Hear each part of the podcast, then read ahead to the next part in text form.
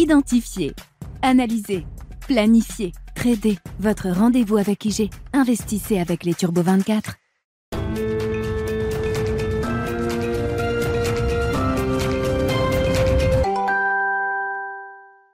Bienvenue dans Smart Bourse, votre double dose quotidienne de marché en direct sur Bismart. Chaque jour à la mi-journée, 12h30, 13h. Et en fin d'après-midi, la grande édition pendant une heure à partir de 17h en direct, rediffusée à 20h sur Bismart TV.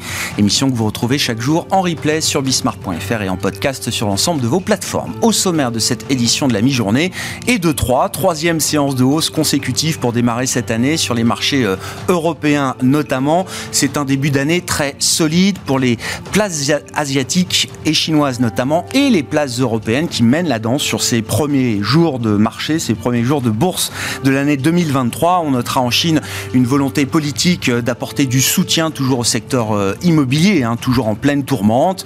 Les dernières informations de presse indiquent que Pékin est prêt à muscler encore ses mesures de soutien pour les grands promoteurs immobiliers en difficulté. Et puis euh, en Europe, on commence l'année avec un, un, environnement qui peut paraître euh, idéal à certains égards. On a eu des surprises à la baisse sur l'inflation. On l'a vu en Allemagne hier, on l'a vu en France ce matin avec euh, l'indice d'inflation, première estimation pour le mois de décembre, qui est ressorti sous les attentes des euh, économistes. Hein. une inflation en données harmonisées en France qui ressort à 6,7% sur un an après 7,1% euh, au mois de novembre. C'est une baisse de 0,1% sur un mois. De bon augure en prévision de l'inflation zone euro. Première estimation pour le mois de décembre qui sera publiée ce vendredi. Et puis du côté de l'activité, des surprises positives. On l'a vu avec la deuxième lecture des enquêtes PMI auprès des directeurs d'achat, notamment dans la partie, partie service avec des indices.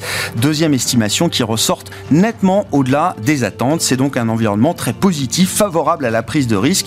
Et on le voit avec des actions européennes qui ont déjà gagné plus de 3,5% en trois séances. Ce qui laisse entrevoir que cette première semaine de l'année pour les actions européennes pourrait être une des meilleures euh, premières semaines de, de, de l'année annuelle depuis 1987 avec un, stock 600 qui est en hausse donc je le disais depuis de plus de 3% sur ces trois premières séances de l'année. Euh, parmi les euh, moments importants à suivre aujourd'hui, le compte rendu de la dernière réunion de politique monétaire de la Fed, les minutes de la Fed seront publiées ce soir à 20h et nous apprendrons un petit peu la dimension des discussions qui ont pu avoir lieu au sein du FOMC le 14 décembre décembre dernier avec une hausse de taux qui était euh, ramenée à 50 points de base. Souvenez-vous, la prochaine sera peut-être d'ailleurs ramenée à 25 points de base le 1er février prochain. Nous parlerons des sujets de marché dans cette émission avec Michael Nizar, euh, directeur responsable de la gestion multi-asset et overlay chez Edmond Rothschild Asset Management. Et puis, euh, sujet industriel également avec le président du directoire d'Arcaïs qui sera avec nous en plateau également, François Deltour. Nous reviendrons avec lui sur alors, le choc de marché de l'année 2022 et ses conséquences industrielles pour l'industrie de la gestion euh, d'actifs en 2023. Ce sera à suivre d'ici une dizaine de minutes dans Smart Bourse.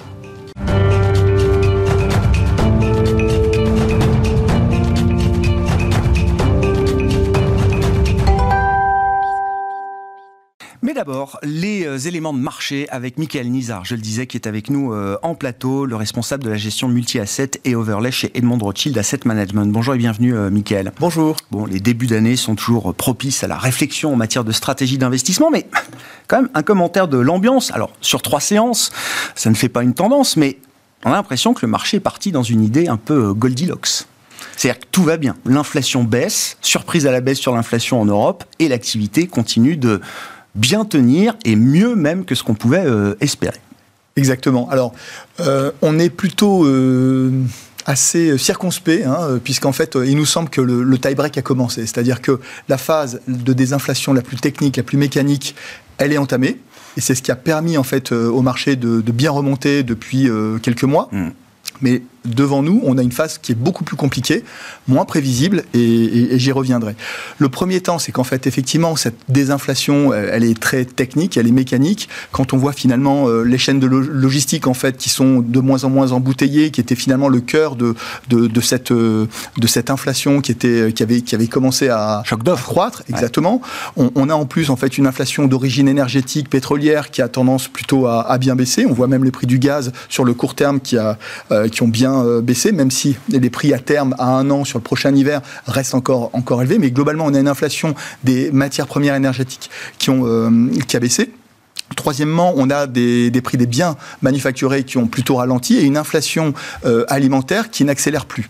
Donc globalement, le marché a plutôt bien salué cette, cette partie-là, mais qui est avant toute chose euh, lié à des effets de base, des effets techniques euh, qui euh, devraient encore perdurer. Mais devant nous, on a quand même différents écueils. On en a trois. Le franchissement du pic d'inflation, c'était la partie facile, vous dites Exactement, la partie facile. La partie la plus difficile, c'est effectivement pour les prochains mois, puisqu'en fait, premièrement, quand on voit en fait au niveau du travail des banques centrales, le travail n'est pas, n'est pas achevé.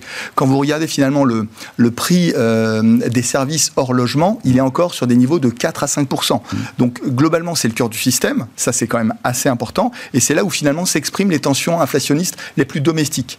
Et donc, euh, M. Powell en fait euh, disait justement que c'était la catégorie la plus importante. Et pour rappel, euh, sur, un, sur un régime de croisière, on est plutôt sur des niveaux de 3%. Là, on est entre 4 et 5%, ce qui veut dire qu'on est encore loin de la cible des 2%, même si on a juste des gains de productivité. Et là, je parle effectivement des salaires, notamment dans, dans, dans les services. Donc ça, c'est le premier point. Le travail n'est pas achevé pour la, la Banque centrale. Et le, prochain chiffre de l'emploi sera très important parce qu'en fait, il validera ou pas le fait de passer à 25 BP. Mhm. Mais il y a encore le risque d'avoir euh, une hausse de taux peut-être plus élevée que ce qu'on peut penser si le taux de chômage venait encore à baisser. Mhm. Et on a vu les dernières, euh, dernières semaines, on a vu quand même un marché assez robuste quand on regarde les données hebdomadaires.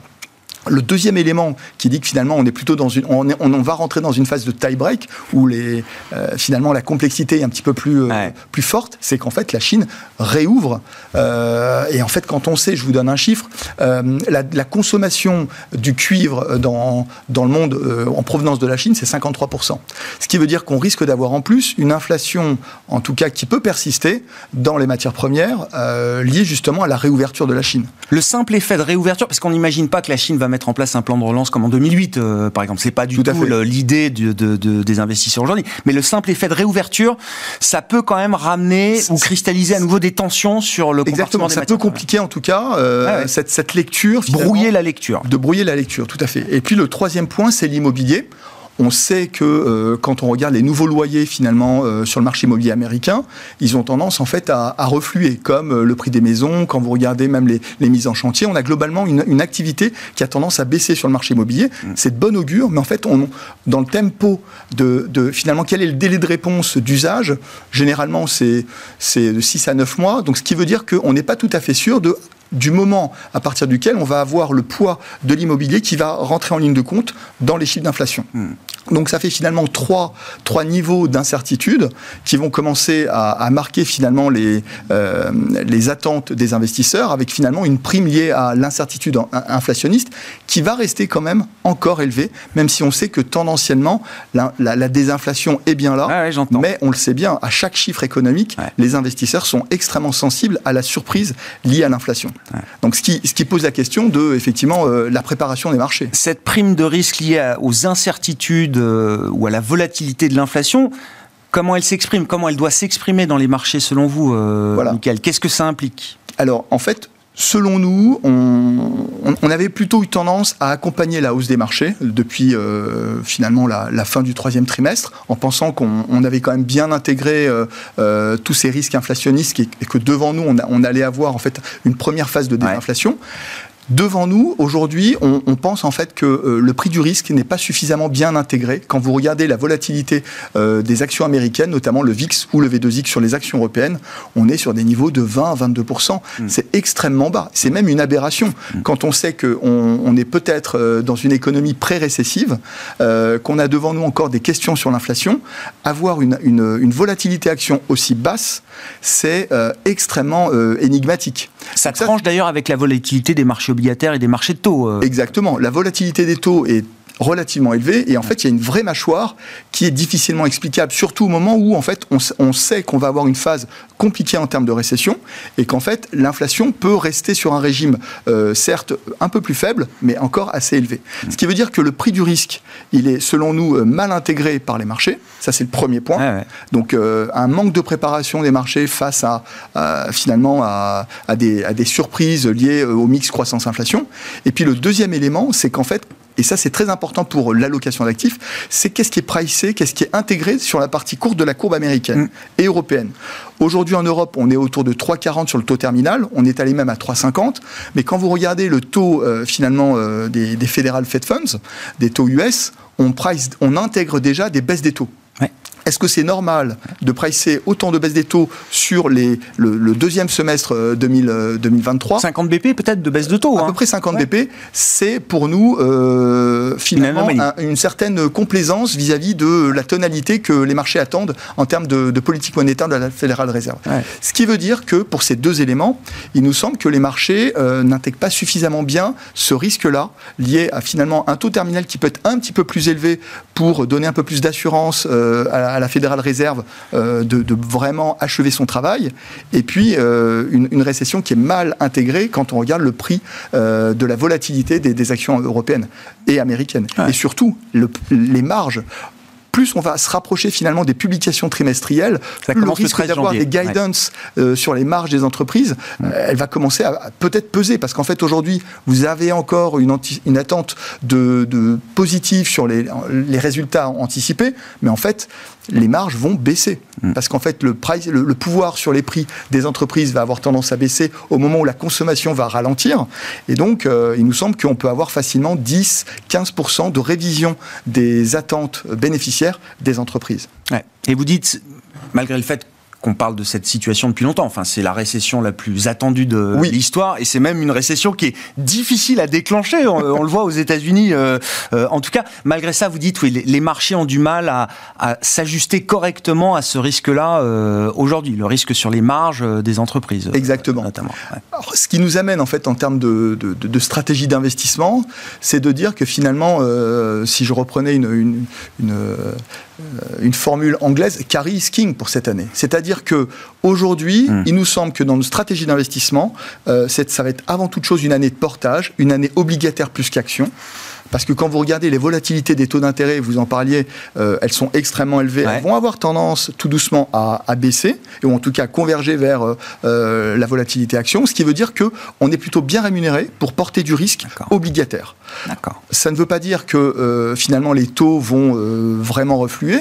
ça, va, ça va demander encore une gestion active sur mhm. la duration, mhm. mais le portage, quand vous regardez finalement ce qui est rémunéré sur la dette à yield, par exemple, ou la dette financière subordonnée, on est quand même sur des niveaux qui intègrent très bien un risque de défaut qui est aujourd'hui euh, plus de 6-7% par an. Donc ce qui veut dire que c'est une année de portage.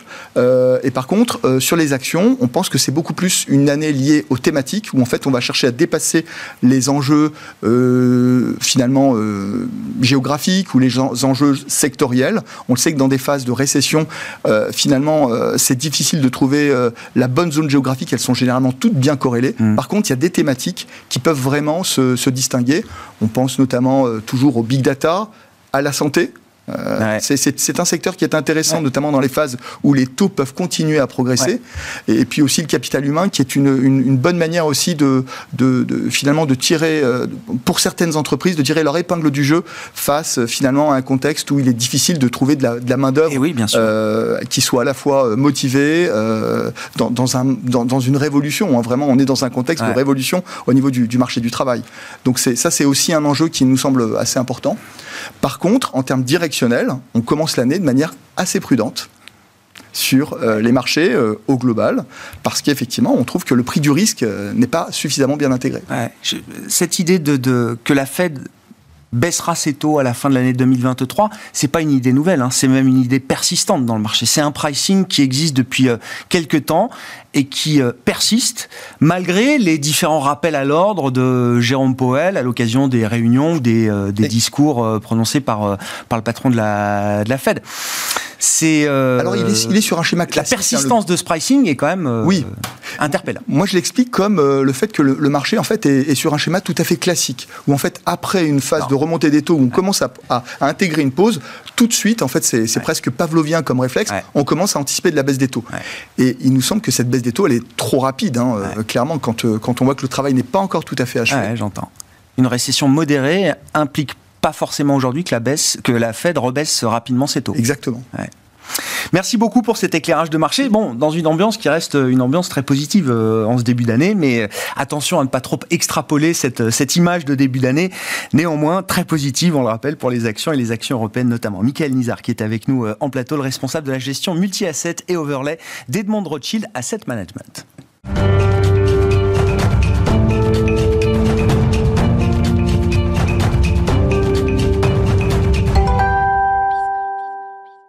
Venons-en aux enjeux industriels et aux défis de l'industrie de la gestion d'actifs pour cette année 2023 avec François Deltour qui est avec nous euh, en plateau, le président du directoire d'Arkea IS. Bonjour et bienvenue François. Bonjour Grégoire. Merci beaucoup d'être d'être avec nous. Il faut redire un mot évidemment de ce que du choc qui a été l'année 2022 euh, pour l'industrie de la gestion d'actifs et on parle avant tout du choc de marché qui s'est euh, produit avec cette corrélation très positive entre les actions et les obligations qui a été très délétère pour les, stratégies euh, diversifiées.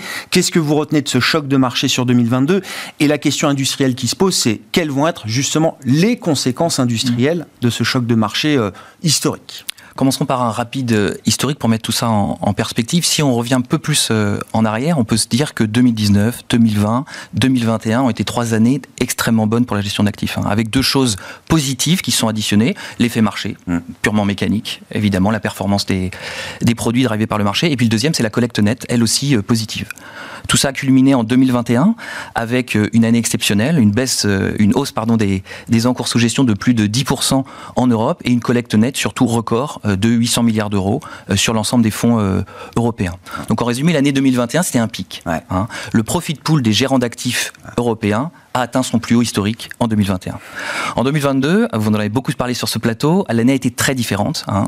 Les deux effets qu'on avait, à la fois l'effet performance et l'effet collecte, ces deux effets se sont retrouvés euh, inversés avec une cause qui est vraiment une cause marché. Euh, deux choses pour moi euh, importantes à retenir. La première, c'est la corrélation très forte entre l'évolution des marchés de taux et l'évolution des marchés actions. Je trouve qu'un élément marquant, c'est de se dire, prenons un portefeuille composé à 50% d'obligations, 50% d'actions mondiales, et ben la performance de ce portefeuille, en 2022, serait été la pire depuis les années 1930. Et puis deuxième élément, c'est les taux hmm. tout simplement. On en a beaucoup parlé, on a parlé de l'inflation, etc. Mais là aussi, euh, avoir en tête le fait que ce qui s'est passé sur les taux en six mois, en 2022, ça a annulé quasiment 10 ans de hausse sur ce marché obligataire. C'est 10 années de performance incroyable. effacée. Non, non, non, mais le choc est, vraiment euh, très très lourd. Euh, comment ça s'est traduit en termes de, de décollecte pour le coup en 2022, euh, François, pour la bah oui, j'ai parlé, j'ai parlé de 2021. 2022, bah, ça a été vraiment le, mouvement négatif, donc avec finalement deux choses qui sont additionnées. La décollecte, qui a été une décollecte largement partagée sur l'ensemble des classes d'actifs, hein, les actions, les obligations, et puis aussi le, le monétaire. On a eu beaucoup d'institutionnels qui se sont posés énormément de questions cette année 2022. Hein. La plupart des, des, des institutionnels, des asset owners, bah, ils, ont, ils sont de notre génération, hein, mmh. euh, Grégoire, ils ont quasiment connu uniquement un environnement eh de baisse des taux. Ben oui, 30 ans et donc là, finalement, nouveau paradigme, comment on s'adapte? Est-ce que le point d'entrée sur le marché, est-ce que c'est le bon? Est-ce qu'on doit attendre un petit peu, etc. Beaucoup d'attentisme et donc, in fine, de la décollecte. Sur le plan industriel et sur le plan des produits notamment, qu'est-ce que ça va changer pour l'industrie de la gestion d'actifs? Vous le dites, effectivement, on a euh, refermé 30 ans de, baisse de taux et, et du coup, ben, on retrouve des références, et Michael le disait, le, fixed income redevient quelque chose de central euh, aujourd'hui, euh, j'imagine, dans les, stratégies, les produits qui sont proposés aux clients, avec des références monétaires qui vont être des références très solides. Hein. Euh, aux États-Unis, on a du 1 an à 415% de rendement pour un investisseur en dollars, et puis en Europe ou en France, on va avoir un livret A qui sera à 3% et plus, peut-être, quand la formule sera appliquée au 1er février prochain. Ça va être des références solides désormais pour les gestionnaires d'actifs. Oui, tout à fait. Et même avant le fixed income, finalement, si on revient sur 2022, la seule chose qui a échappé à cette décollecte assez massive, c'est aussi le non-côté. Eh Bien sûr, que ce soit l'immobilier, que ce soit le private equity. On va en reparler, hein, je pense, euh, tout à l'heure. Mais pour revenir sur le, sur le fixed income, je pense effectivement que euh, finalement, ce qu'on a connu sur les marchés, ça nous fait en quelque sorte revenir presque une quinzaine d'années en arrière avec de l'obligataire plutôt classique, vanille, qui redevient intéressant. Hein. Le carry est quelque chose de très intéressant. On voit des taux nominaux très élevés aujourd'hui. Donc oui, effectivement, effectivement, on pense qu'en 2023, euh, ça a déjà commencé en 2022, mais des, des fonds euh, à échéance sont vraiment euh, un, une recommandation intéressante hein, pour pour les clients. On travaille beaucoup hein, sur des nouveaux fonds à échéance en ce moment au sein d'RKIS. Une deuxième chose, c'est aussi les produits structurés. Ça a été aussi un succès massif, notamment dans les, les réseaux de distribution type CGP ou autres, et on recommence, grâce à ces nouveaux niveaux de taux, à revoir des produits intéressants avec euh, des, rendements garantis et plutôt une garantie en capital. Et là aussi des produits simples. On, arrive à parce que produits structurés, il y a toujours un peu l'image euh, compliquée, euh, on ne sait pas trop ce qu'il y a dedans, etc. Mais on peut on peut trouver des formules simples pour ces produits structurés, simples et diversifiés. Tout à fait, des formules des formules très simples. Je disais tout à l'heure, on revient pour certaines choses à une quinzaine d'années en arrière, et donc on voit la même chose un peu aussi sur sur les produits structurés. Deux éléments peut-être supplémentaires là-dessus, c'est aussi que finalement quand on regarde ce qui est extérieur à la gestion d'actifs, il y a, je trouve, deux éléments qui vont impacter l'un positivement, l'un négativement, ce que je viens de dire tout à l'heure euh, sur les tendances dans, dans, dans nos produits. Le premier, c'est les banques. Les banques aujourd'hui sont toutes en recherche de dépôts de façon très importante, très agressive, parce que se refinancer sur les marchés, c'est un coût extrêmement important. Donc finalement, avoir accès à la ressource un peu moins chère, eh ben aujourd'hui, on peut proposer des livrets à des taux extrêmement intéressants. Et ça, ça vient concurrencer les produits dont je parlais tout à l'heure. Hmm. Puis le deuxième effet, cette fois-ci, c'est plutôt un effet lié aux assureurs, qui lui est beaucoup plus positif. C'est quand, fin janvier, quand il va y avoir l'annonce des taux des fonds ça euros. ça commence. Ça commence. L'annonce des taux des fonds euros. Quand on compare au livret A, quand on compare à d'autres produits, quand on compare à ce qu'on a en tête comme taux pour l'inflation, eh ben, il y a évidemment des surprises plutôt négative. Et donc ça, forcément, ça va plutôt avoir un impact très positif sur la collecte euh, dans les produits des euh, gérants d'actifs. Sur le fonds euro, effectivement, ça va prendre du temps avant que les, fonds euros, euh, grâce aux nouveaux rendements qui sont offerts désormais par les marchés, puissent reconstituer des, euh, des rendements euh, plus élevés que ce qu'on va avoir sur l'exercice 2022. Bah bien sûr, la gestion des mandats assurantiels, c'est une gestion avec une duration longue, et donc forcément, l'adaptation à des changements de taux assez rapides, elle prend un petit peu de temps, bien sûr.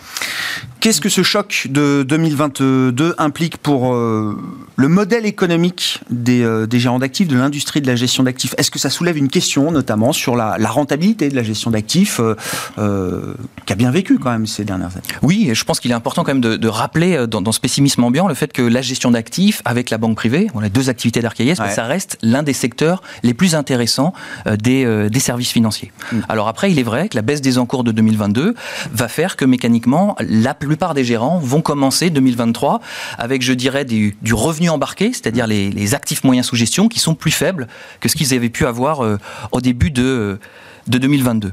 À cela s'ajoute, j'ai l'impression, euh, quelque chose qui est un peu plus euh, conjoncturel, qui est lié à tout ce qu'on peut entendre sur les frais. Aujourd'hui, la Commission européenne recommence à parler de l'interdiction des rétrocessions, hein, les fameux sujets autour des inducements, quelque chose qui était enterré depuis quelque temps, mais qui est revenu sur le devant de la scène assez récemment, sous l'impulsion notamment des Pays-Bas.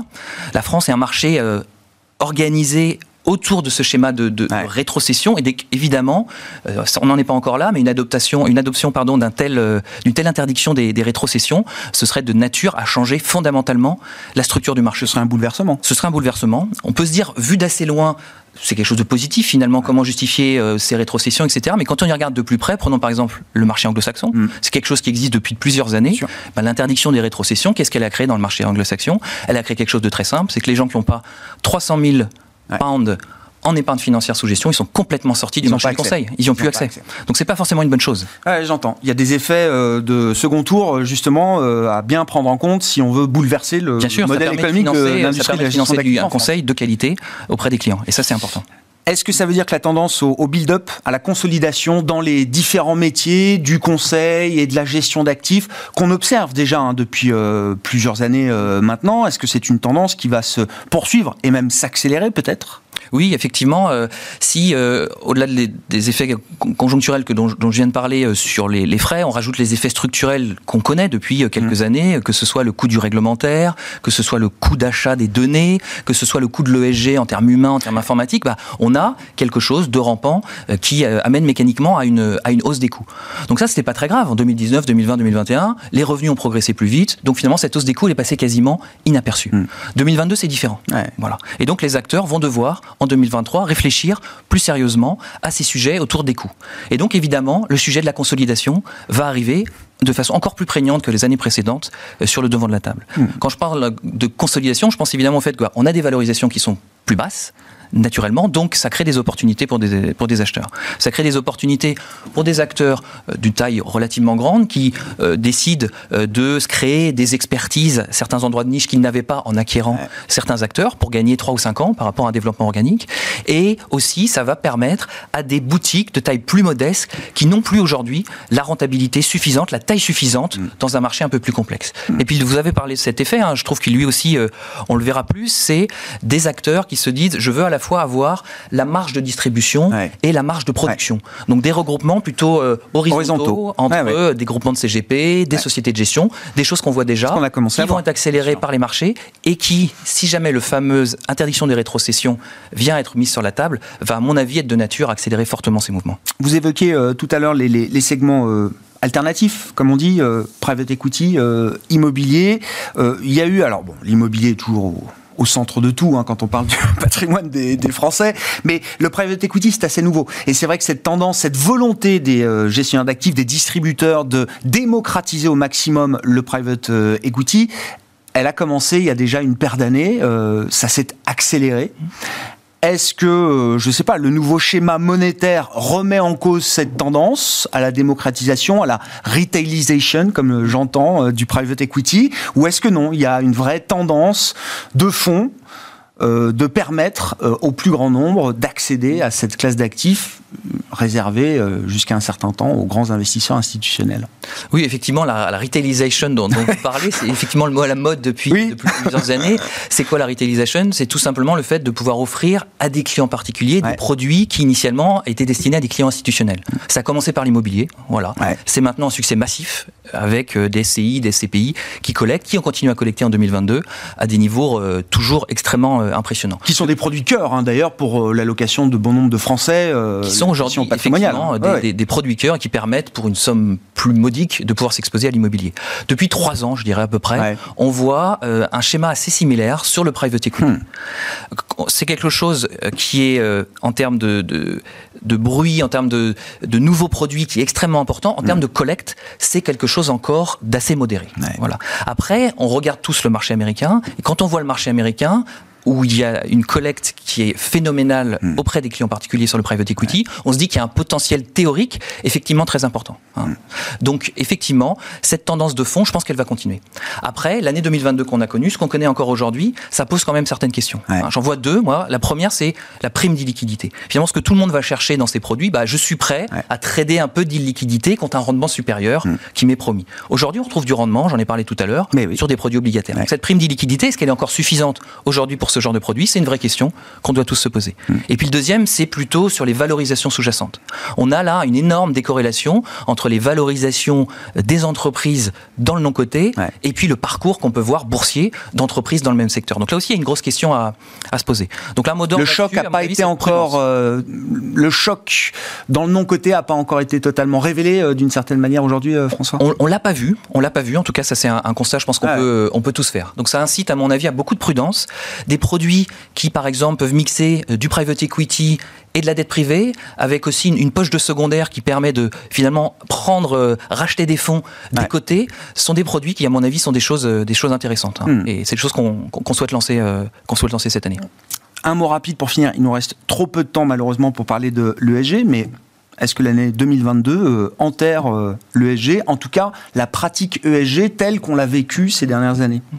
2022 n'enterre pas le à mon avis, euh, mais 2023 va sans doute le remodeler profondément. Ah oui. euh, je pense que c'est plus le même 2023, c'est potentiellement la première année de vérité sur l'ESG, ah. notamment parce que c'est l'année de l'entrée en vigueur des fameux règlements MIF et puis DDA sur euh, sur l'assurance. Alors concrètement, qu'est-ce que ça implique? Ben, Ça implique l'obligation pour, euh, avant toute souscription par un, un investisseur particulier, qu'il réponde à un questionnaire autour de ses préférences ESG. Donc ça, c'est extrêmement positif. Hein, ça va vraiment dans le bon sens. Hein. On a gérant d'actifs aussi un devoir d'accompagner les transitions. Donc tout ça va dans le bon sens, mais concrètement, la mise en œuvre est extrêmement complexe. Mais ça va être guidé par le client désormais. Ça va être en ça. guidé par le Bah client. oui. Et la vraie question, c'est est-ce que le client va comprendre Parce qu'aujourd'hui, la réglementation européenne n'est pas encore achevée. Il y a énormément de flou sur des notions aussi centrales que l'investissement durable. Qu'est-ce que l'investissement durable? Les textes laissent énormément de marge Ouais. à l'interprétation. Chaque acteur définit ce qu'est l'investissement durable pour lui, ce qui rend extrêmement difficile, difficile la comparabilité. Et donc en fait, pour moi, 2023, ça va être un gros challenge. Il en va même de la crédibilité, c'est à mon ça. avis, Eh oui. de notre industrie. Et si l'ESG, c'est uniquement technocratique, c'est uniquement jargonesque, c'est uniquement un discours marketing qui peut prêter le flanc aux accusations de greenwashing Ah dont on a pu parler euh, ces dernières semaines ou ces derniers mois, alors pour moi, il y aura un retour de bâton énorme et un rejet naturel de la part des clients. Donc 2023, prudent, Ah ouais. année importante Ah ouais. euh, sur l'ESG et l'entrée en vigueur de Je disais, c'est la crise de quarantaine de l'ESG, mais on m'a dit non, c'est plutôt la crise d'adolescence. Il y, a- il y a cette idée-là, il y a une crise d'adolescence le- à, l'ESG, à passer. euh, Tel qu'on la connaît aujourd'hui, plutôt une vingtaine d'années qu'une quarantaine. Oui, c'est ça.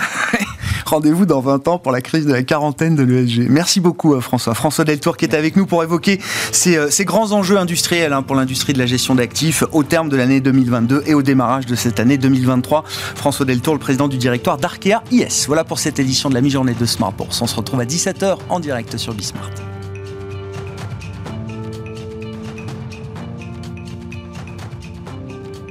Identifier, analyser, planifier, trader. Votre rendez-vous avec IG. Investissez avec les Turbo 24.